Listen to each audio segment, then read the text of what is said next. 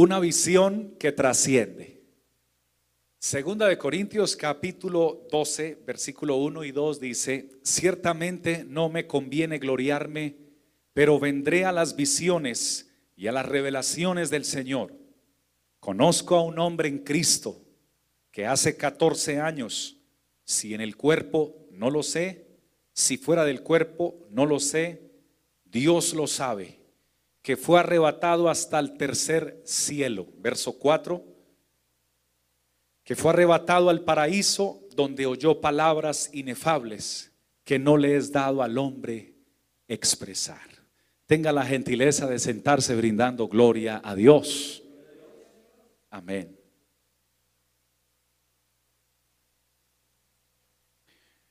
Una visión que trasciende.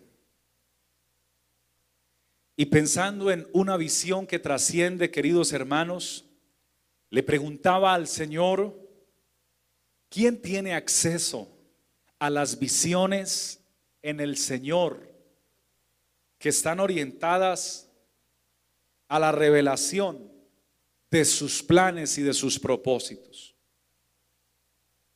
El Señor entonces me enseñaba que el propósito de las visiones es comunicarnos su voluntad comunicarnos sus planes y sus propósitos. Y quienes tienen acceso a ellas son todos aquellos que se determinan a vivir en conexión, en conexión con el Espíritu Santo de Dios. Entonces, esta conexión produce que Dios, cuando determine nos revele visiones a través de su palabra por su voluntad. Que debe estar haciendo una persona para recibir una visión de parte de Dios. Fácilmente muchos ya están pensando, debe estar orando. Bueno, si Dios quiere darla mientras alguien esté orando, está bien. Pero encontré a un hombre que estaba preparando comida y alimentos y Dios le dio una visión. Y este fue Pedro.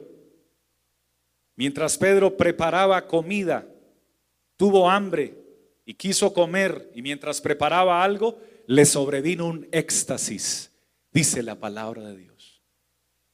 Por tanto, Dios da visiones, a algunos se las dio de día, a otros de noche, a otros de madrugada, a otros mientras oraba, a otros mientras preparaba alimentos, a otros mientras estaba en la cárcel. Dios es un Dios que no tiene fronteras ni límites. Cuando toma la decisión de hablarle a alguien y de transferir su voluntad o de revelarla, proporciona, nos habla a través de su palabra, pero también da visiones.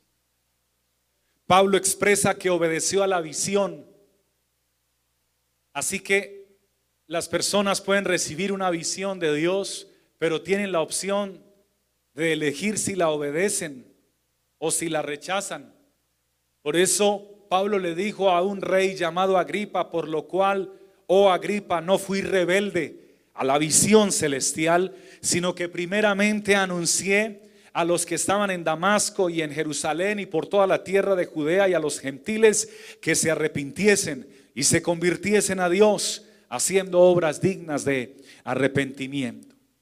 Por tanto, uno puede obedecer la visión de Dios o dejarla pasar. Bendito el Señor Jesús. Y a partir de este momento quiero que esté muy atento a lo que Dios le quiere decir porque la visión de Dios es mucho más de lo que pueden ver tus ojos. Las promesas de Dios son grandes. Pero cuando Dios da la promesa, no ves la promesa hecha. Entrega la promesa, pero no la puedes ver. Me llama la atención que todo aquel que recibe una promesa y que se atreve a ir un poco más allá, cuando Dios desea, solo cuando Él quiere, además de dar una promesa, a veces la acompaña de una visión. Diga conmigo una visión. Alabado sea el Señor. El Señor le da una promesa a Abraham de que iba a hacer de él una nación. Pero pasaron, pasó un tiempo y no se veía la promesa hecha realidad. Ahora Abraham estaba en su casa, que para aquella época las casas eran tiendas. Y allí estaba en su tienda, mirando probablemente el techo de su tienda. Y el Señor lo llama y le dice, ya te entregué la promesa, pero ahora te va a entregar una visión. Y lo llama y le dice, Abraham, sal afuera. Aleluya. ¿Por qué no le entregó la visión adentro? Porque la visión de Dios no se entrega sino cuando Dios lo determina y en el, en el momento cuando Dios revela, sal afuera porque estás mirando el techo y mientras mires tal vez el techo o las paredes de tu casa, no vas a pensar en la grandeza de mi poder y en la capacidad que tengo para cumplir mis promesas. Y cuando Abraham sale, le dice, alza ahora tus ojos y mira las estrellas y cuéntalas si puedes. Y esa fue la visión. La visión que Dios le entrega a Abraham es poder ver el inmenso cielo lleno de estrellas y le dice, así será tu descendencia como las estrellas del cielo y como la arena del mar. Aleluya. Tal vez tú tienes promesas que Dios te ha hecho. Levánteme la mano a aquellos a quienes Dios les ha hecho promesas. Yo quiero ver la mano levantada de los creyentes a los cuales Dios les ha hecho promesas. Gracias por levantarla. Y has tal vez recibido estas promesas y estás en etapas o has pasado por temporadas en las que solamente estás viendo el techo de tu casa o las paredes de tu casa o del lugar donde vivas y recibiste la promesa pero no la ves cumplida. Recibiste la promesa pero no se ha materializado. Gloria al Señor. Quiero que se conecte aquí conmigo porque, hermano, esto me lo dijo el Señor. Aleluya. El Dios de Abraham es el mismo Dios que tú y yo tenemos. Ahora quedan once hombres después de la resurrección del Señor Jesucristo. Y se para enfrente a ellos y les dice, señores, tienen ahora una misión. Vayan por todo el mundo. Atención, y prediquen el Evangelio a toda criatura. Y haced discípulos a todas las naciones. Wow. Es, una misión de promesa, pero atención. Yo me imagino que, entre los once siempre hay gente que piensa un poco más rápido que otra. Y tal vez entre los once uno pensó, ¿quiere que vayamos por todo el mundo? a predicar y, y, cómo ¿Y cómo le hacemos? ¿Cómo, cómo vamos? ¿Cómo pretende que lo hagamos? Oh, gloria a Dios. Oh, gloria a Dios. El cómo no es una respuesta que debe salir de nuestro corazón, ni de nuestra capacidad de razonamiento, ni de nuestra inteligencia. El cuándo tampoco es una decisión nuestra si nuestra vida es de Dios.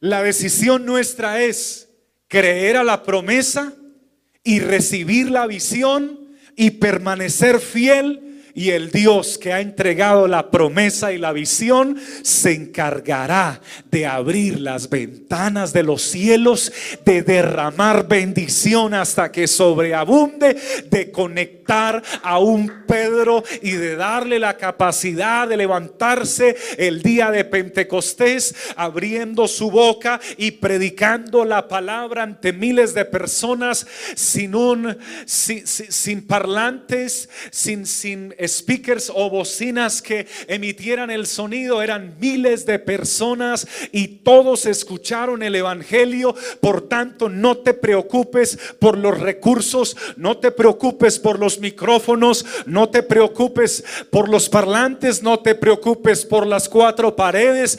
Dios tuvo el poder de hacer que todos escucharan la palabra, tanto los que estaban enfrente de Pedro como los que estaban en la parte de más atrás, porque como tres mil personas le creyeron a Dios y fueron bautizadas ese día en el nombre del Señor Jesucristo para el perdón de sus pecados. Dios da la misión y Dios da la visión, pero tú y yo debemos creer.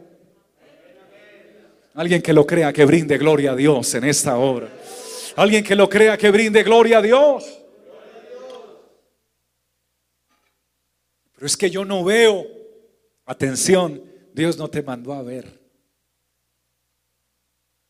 Dios te mandó a creer. Es más, Él te mandó a decir que no andes por vista, sino por fe. Dejemos que Él haga y no nos desesperemos. Dejemos que Él obre. Aleluya. Pues Dios te eligió a ti desde antes de que nacieras. No somos fruto de las circunstancias ni de las casualidades o de una noche de avivamiento de papá y mamá. No, no. Somos fruto del propósito de Dios. Lo que sucede es que Dios cuando ha hablado a muchos, algunos inmediatamente empiezan a responder. Y Dios espera más que respondas, es que obedezcas. Porque tus respuestas siempre tienden, y mis respuestas siempre tienden a justificarnos. ¿Sí o no, queridos hermanos? Desde antes de conocer a Cristo, cuando nos hablaban de Él o nos invitaban a la iglesia o nos invitaban a acercarnos a Dios, nuestra respuesta siempre tienden a autojustificarnos y después de haber conocido a Cristo, seguimos justificándonos. El que tenía un compromiso y no llegó a hacerlo, siempre tiene una excusa para justificarse. El que tenía una función delegada y se le olvidó, encuentra siempre una excusa. A quien Dios le entregó una responsabilidad y no la ejecutó, siempre encuentra una excusa. Dios no nos envía, no nos ha mandado a responderle y mucho menos a traerles excusas a Él. Nos ha mandado a obedecerle. Y viene una palabra muy interesante aquí para alguien. Jesucristo se acerca a un paralítico que llevaba 38 años enfermo y cuando se le acerca le pregunta al paralítico, ¿quieres ser sano? Y la respuesta del paralítico fue, no tengo quien me meta al pozo. Porque cada vez que el ángel remueve las aguas, hay alguien que se adelanta antes que yo. Queridos, el Señor no le estaba preguntando eso. El Señor le estaba preguntando era, ¿quieres ser sano? Esa era la pregunta. No si, habían ido otros antes que él o no, eh, o si alguien le ayudaba o no, era si quería ser sano. Y él presenta esa excusa inmediatamente. Alabado sea el Señor. El asunto con nuestras excusas entonces es que no nos permite visionar lo que Dios quiere entregarnos a través de sus promesas. Alabado sea el Señor. Cuando Dios te pregunte, ¿quieres ser sano? Algunos dicen, pues, si el Señor quiere. Bueno, es tu respuesta. Pero hay otros que dicen, sí, Señor, quiero ser sano. Y el que dice, sí, Señor, yo quiero ser sano. Y si Dios quiere, Dios lo puede sanar. Pero hay gente que no quiere ser sana. ¿Quiere ser sano? Pues no sabe. Hay gente que no sabe lo que quiere. Alabado sea el Señor. Hay gente que no sabe para dónde va. Hermanos, hay personas muy, pero muy desubicadas que están en el tren de la vida y no saben en qué estación bajarse. Pero lo preocupante es que miembros del pueblo de Dios e hijos de Dios están en el vuelo de la salvación y no hayan tampoco en qué estación bajarse, no teniendo presente que no deben bajarse, sino continuar en la presencia de Dios, en el Espíritu de Dios, en el propósito de Dios, en las promesas de Dios y en la visión de Dios. Aleluya.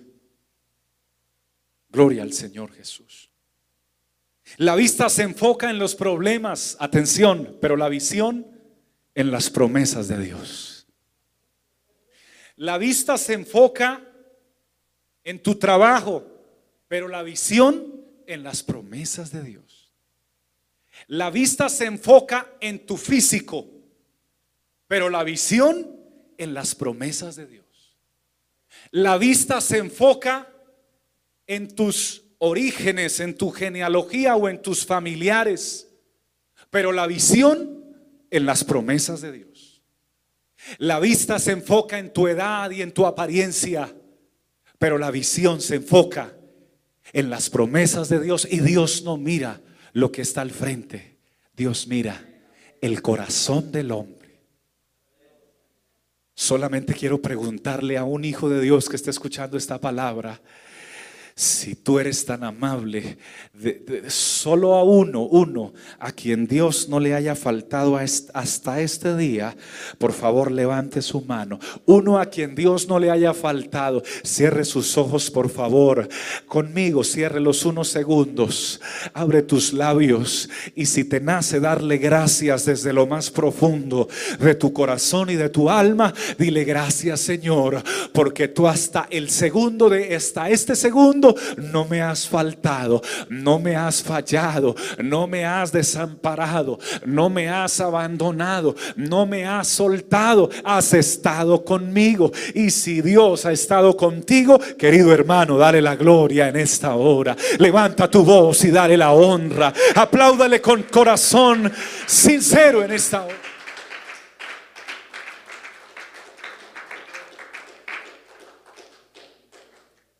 Viene una declaración contundente porque la gran mayoría de nosotros tenemos vista, pero ¿cuántos de nosotros tenemos visión? Son dos términos totalmente diferentes. Hay personas que vienen a la iglesia, pero no esperan que suceda nada. Y esta palabra es para ti. Hay gente que viene a la iglesia, pero sin ni, sin ni una sola expectativa, desconociendo quién está presente en medio nuestro, desconociendo el peso del gran rey de la gloria que se hace presente en nuestro servicio. Hay gente que viene a la iglesia y no anhela nada en Dios, no desea nada. Vienen y van y siguen la vida como si nada estuviera pasando en ellos. Pero este mensaje es para otro tipo de personas. Este mensaje es un desafío para los que no quieren vivir por vista, sino que quieren empezar a ver la visión de Dios. Personas que quieren venir a la iglesia con la expectativa de que sí suceda algo cada vez que vienen a encontrarse con la presencia de Dios. Personas que vienen a la iglesia, pero sí con el anhelo y el deseo de que algo grande suceda, porque sí suceden cosas grandes en medio del pueblo del Señor. El desafío es que tú y yo podamos transformar nuestra vista, entonces reitero en la visión que Dios tiene para nosotros. Y quiero repetirlo porque presumo que algunos no la captaron y Dios quiere repetir esta bendición. Te sorprendería la gran cantidad de gente que viene a la iglesia y no espera nada.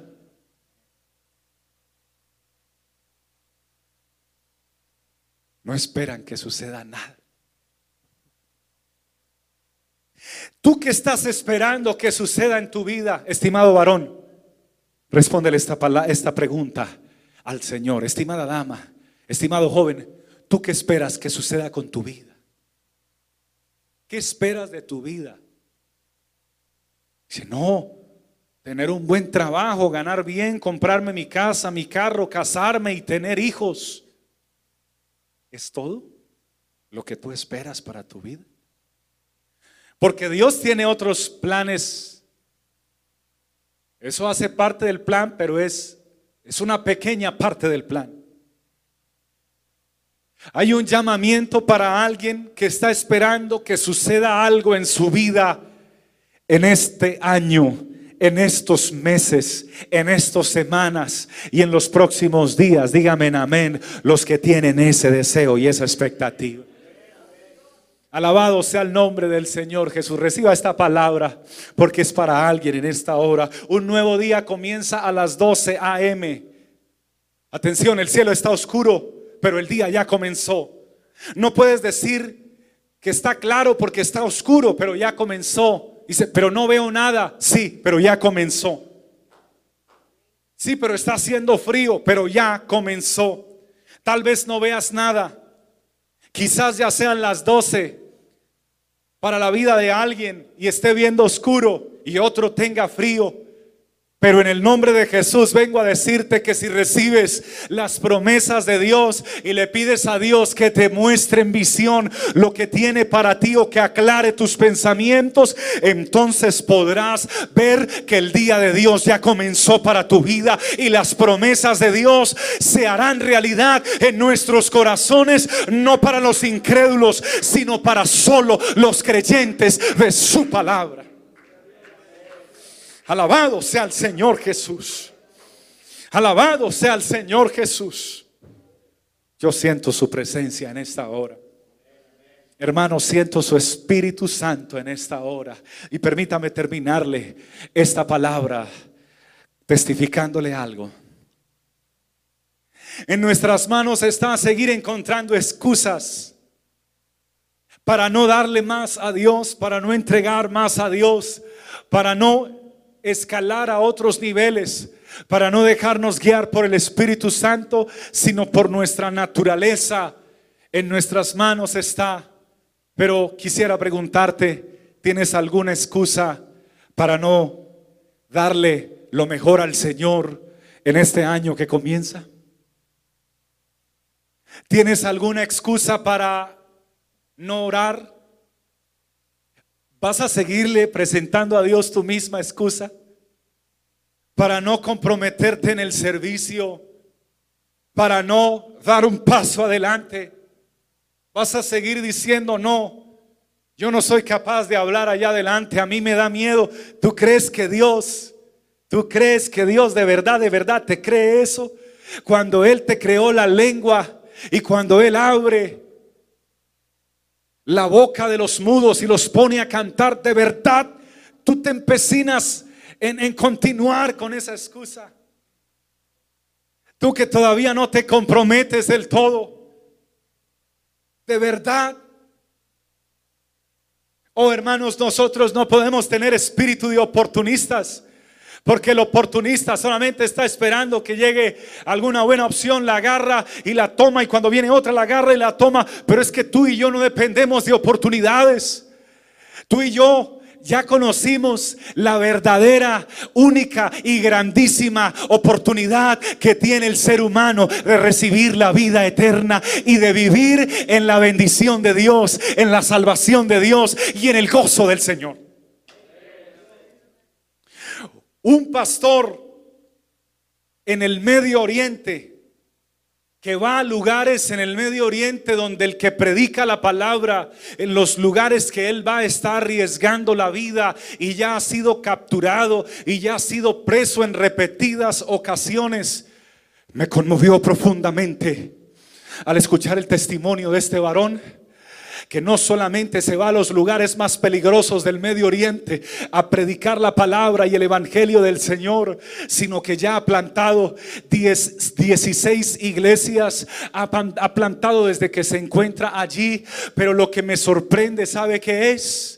Que siempre necesita dos personas que vaya al lado de él. Una, alguien que lo guíe, puesto que es ciego. Y otra que le traduzca, puesto que no habla los idiomas a donde va a predicar. Y siendo ciego, y sin hablar esos idiomas, ha plantado 16 iglesias donde se predica el Evangelio de Jesucristo y la verdad de Dios. Y entonces, ¿qué excusa tendrías tú y tendría yo para decir, no, lo que ocurre es que por esto y por aquello yo no prosigo al propósito o a la visión que Dios me ha entregado? Yo creo que no podemos traer ninguna excusa delante del que todo lo sabe. El contrario, alguien pudiera decirle a Dios, Señor, pues si alguien que no puede ver y ya ha establecido 16 iglesias, Señor, dame la oportunidad a mí de hacer algo para ti. Dame, Señor, esa visión, esa claridad, clarifica mis pensamientos, muéstrame tu voluntad, colóquese de pie, por favor. Y si alguien valora la presencia de Dios y recibe esta palabra, bríndele ese aplauso al Señor mientras cierra sus ojos y se conecta con la presencia de Dios y con el Espíritu Santo. Alábelo, mi hermano, porque Él está aquí en esta hora. Alabe, alabe su presencia, bendígale. Abra su boca conmigo y comience a orar en este momento. Comience a orar y a decirle, Señor Jesús.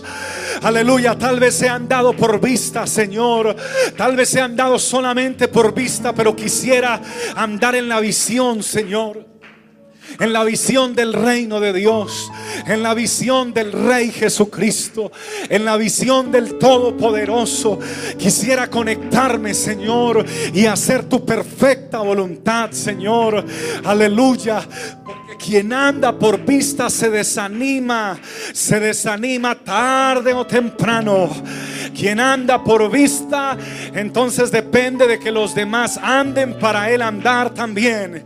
Quien anda por vista, entonces está esperando que llegue la oportunidad de su vida y ya conoció a Cristo y esperando oportunidades está totalmente oh desubicado porque no hay otra mejor oportunidad que Cristo. Lo que debe hacer es conocerlo, amarlo, abrazarlo e invocarle y decirle desde hoy en adelante quiero ver tu gloria y tu espíritu Santo en mi vida. Aleluya.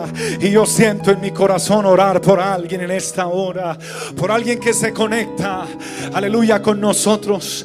Y no quiere andar por vista, sino quiere andar en la visión de Dios.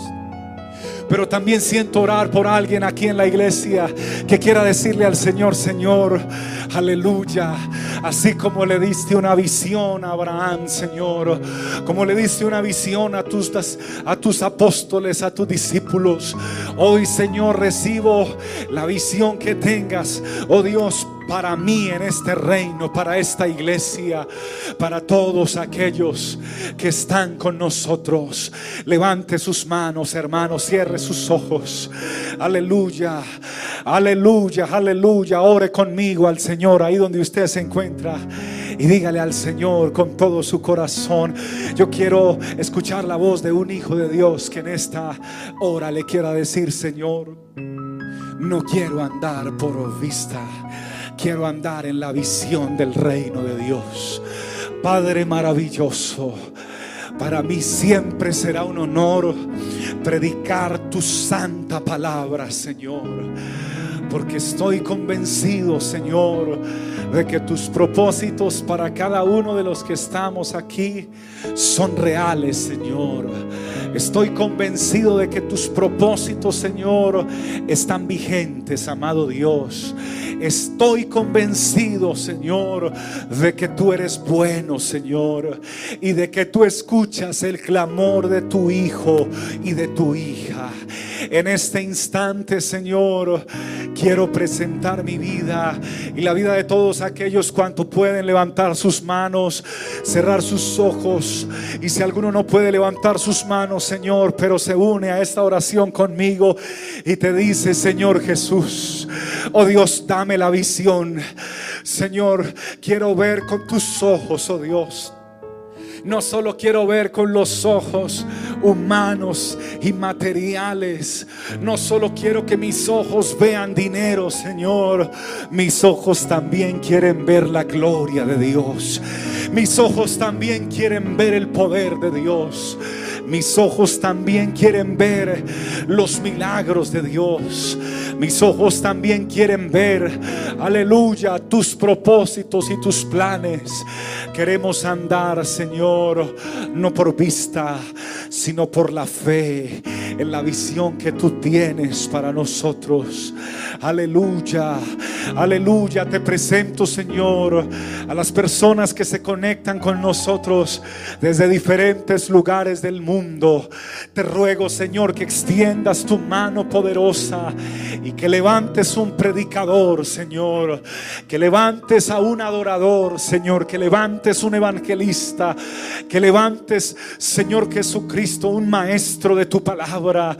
Que levantes, Señor, y derrames dones, Señor, a tu iglesia y a tu pueblo. Y que esos dones comiencen a fluir, Señor. Y comencemos a ver el propósito que tienes para con nosotros. En el nombre de Jesucristo, envía una visión que trascienda nuestras vidas. Oh, querido hermano, si hay alguien que desee esa visión, dígale conmigo al Señor, Señor, dame una visión que trascienda, Padre amado. Una visión que trascienda.